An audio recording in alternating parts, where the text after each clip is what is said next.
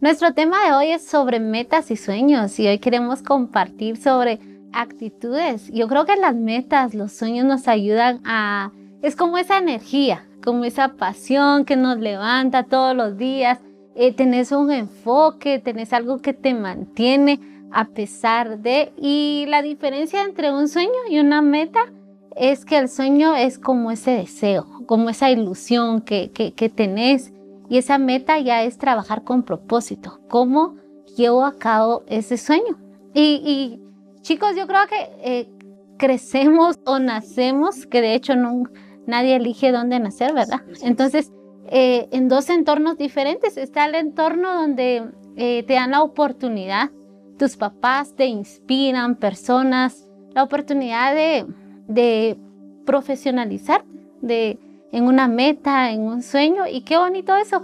Pero también está el entorno donde por situaciones inesperadas, adversas, sea que tus papás no estén contigo, sea que perdiste o estén, pero no, no están todas las oportunidades y tú decís, ¿cómo le hago para comenzar a lograr este sueño? No tengo los recursos, no tengo a la gente necesaria. Y hoy queremos compartirles precisamente sobre eso. Y Leo, tú me has comentado sobre que a tus 13 años tuviste que dejar de estudiar y comenzar a trabajar, algo que me imagino que no era tu sueño. ¿Cómo lo enfrentaste? Fíjate, Glendy, que Em, hay muchas situaciones que llegan a nuestras vidas. Eh, en mi caso, yo a temprana edad empecé a, trabajar, a ser responsable. Y creo yo que una de las cosas que nos va a ayudar es ser flexible y ser consciente de las necesidades, la cual sea que te encontres o, tu familia, en mi caso mi familia. Yo vi las necesidades que había en mi familia y, eso me ayudó a, ser flexible, a decir, muy bien, está bien, vamos. Y entonces a esa edad empecé a trabajar. Pero por supuesto ya después eh, continué estudiando, pero ya de grande. Entonces creo yo que quizás tu, tus metas en este momento no van a ser para ti, pero recuerda que, Dios tiene un propósito para tu vida.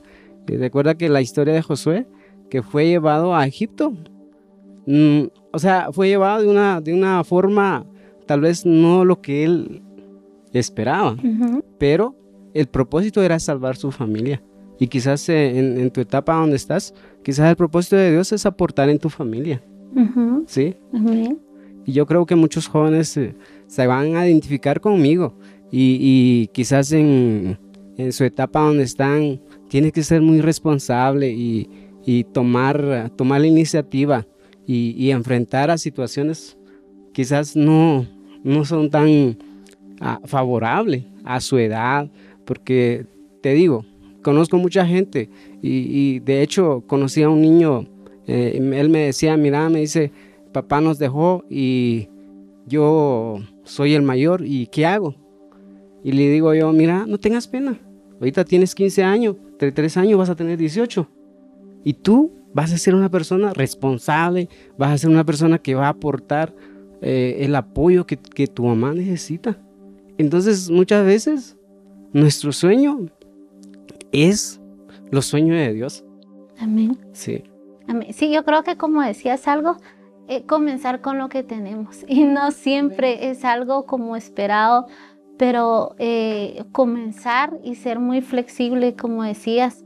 Y, estamos aquí platicando y creo que una de las cosas que también eh, nos ayuda, Eric, es no perder el enfoque.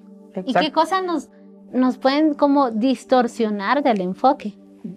Yo creo que muchas cosas que a nosotros como jóvenes no, nos desenfocan y nos hacen alejarnos de, nuestra meta, porque creo que los jóvenes están llenos y creo que eso es lo emocionante de la juventud de la generación actual, que está mucha, muy, llena, muy llena de metas y tienen, eh, yo quiero ir a Brasil, yo quiero viajar a este país, yo quiero hacer esto, eh, yo quiero llenar estadios y, y las metas están ahí eh, tan vibrantes y que la sentís y cada joven que conoces siempre tiene una meta y te impresiona y te quedas como, wow.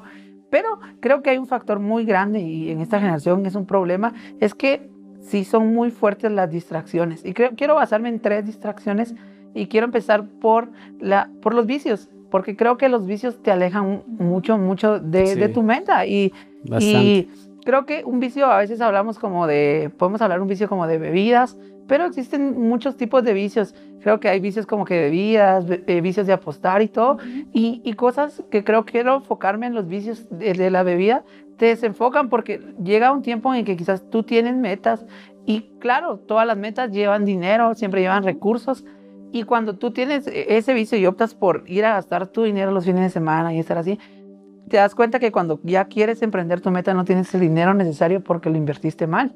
Entonces, creo, y también hay una meta que creo que todos nos vamos a identificar con esto y todas las personas que están en casa, eh, todos los chavos, es que creo que algo que nos, nos distrae mucho y, y, puede llegar a alejarnos son las chicas. Yo creo que cuando estamos en una edad en donde, en donde, o sea, creo que en ese momento tenemos los ojos bien abiertos y estamos como viendo y nuestras antenas están así como así atentos, a todo. Ajá, vas a un lugar y te quedas, o sea, haces un, un, enfoque 360 y ves si, y si ahí puede estar alguien. Y entonces, creo que, que no está mal tener una relación de noviazgo. Y cuando, lo malo es cuando empiezas una relación a muy temprana edad. Conozco a chicos que ya a los 14 ya tienen novia y, y yo, yo me quedo como, porque entendemos como cristianos que el noviazgo es para casarte, o sea, cuando sí. tienes a alguien y luego te casas. Entonces, uh -huh. cuando tú optas por tener novias y novias y novias, eso tú lo ves así como, ah, qué buena onda, pero llega a un punto en donde cuando te diste cuenta estuviste perdiendo mucho tu tiempo y tu energía en eso y, y tu meta se fue alejando. Tiene claro, consecuencias. Claro, claro, vas a llegar a tu meta, pero quizás podías haber llegado a tu meta a los 25, pero te das cuenta que lo llegaste a los 50. Entonces te quedas choqueado y llega tal vez un punto en el que tú decís, eh, o sea, la vida, Dios es mala y todo. cuando, cuando nosotros mismos eh, pudimos haber invertido mejor nuestro tiempo. Y también eh, hay uno, y quiero también hablarlo porque es muy importante, los malos amigos.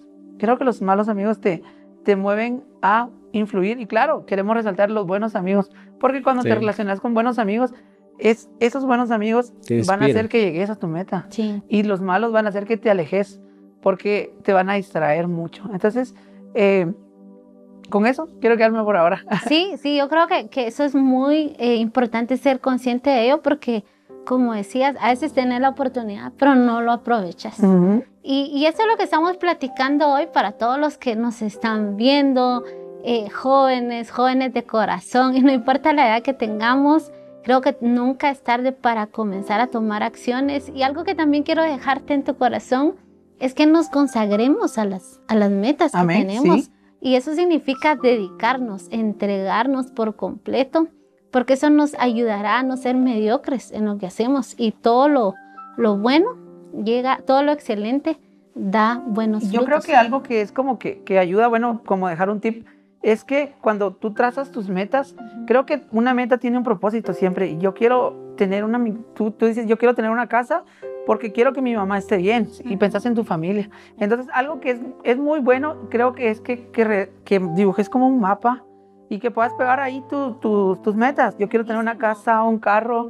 Y que todo, te inspire tenerlo, todos ajá, los días, todos los o sea, días. que lo veas. Ajá, y lo veas en tu cama, entonces te levantes y siempre tengas presente. Algo muy presente que te debes tener es que, que sin Dios no vas a lograr tus metas. Sí, Mm. sí, yo creo que queremos resaltar y algo que me gustó que dijiste es, es tenerlo presente, tenerlo ahí, que lo veas.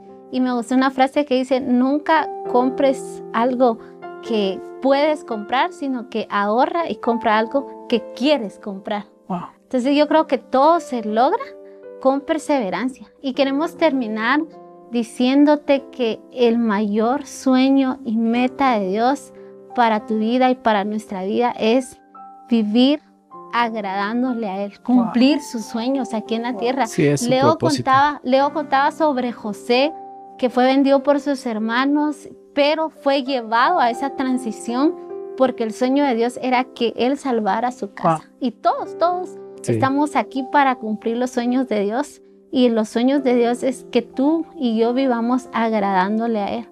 Yo no sé cuál sea tu meta, tu sueño, pero recuerda, recuerda vivir para Él. ¿Y cómo podemos vivir para Él en algo más práctico? Vivir para Él es agradándole y también disfrutando lo que estás haciendo y sirviendo a los demás. Amén. Así que te animamos a que puedas poner y puedas servir a Dios con tu profesión. Amén, sí. Que puedas servir. Yo creo que tenemos que ser muy conscientes como iglesia porque a veces pensamos que solo los que cantan, los que comparten en redes o, o algo como esto, pero en realidad tu profesión, y me gusta un texto cuando dice, la voluntad de Dios es que sirvas a los demás con lo que haces. Amén. Y yo creo que, que, eso es lo importante. Queremos terminar orando. No sé si tú quieres Amén. compartir algo todavía. Quiero, quiero decirte, quiero decirle a, a, los jóvenes, a los chicos que nos están viendo, que nunca se cansen, que busquen primero la presencia de Dios y tarde o temprano Dios hará realidad su sueño. Amén. Y vamos a orar para que eso lleve a cabo. Amén. Vamos a terminar orando. Eh, Señor Jesús, damos gracias por que tú nos hiciste con un propósito y es conocerte. Y sé, Señor, que tú nos guiarás a tu verdad. Tu palabra dice que tú nos llevas por el mejor camino porque tú eres así. Gracias, Señor, por poner tus sueños y tus metas en nuestro corazón. Oro por los jóvenes, por las personas que en algún momento han, Señor, han perdido la esperanza, han sentido, se han sido defraudados porque no han cumplido esas metas, esos sueños, oros. Oro para que puedas llenar su corazón de paz, para que puedas, Espíritu Santo, animarlos, resucitar tus sueños, tu propósito en ellos. Señor, te pido que tú los fortalezcas y que los guíes a tu verdad. En el nombre de Jesús. Amén.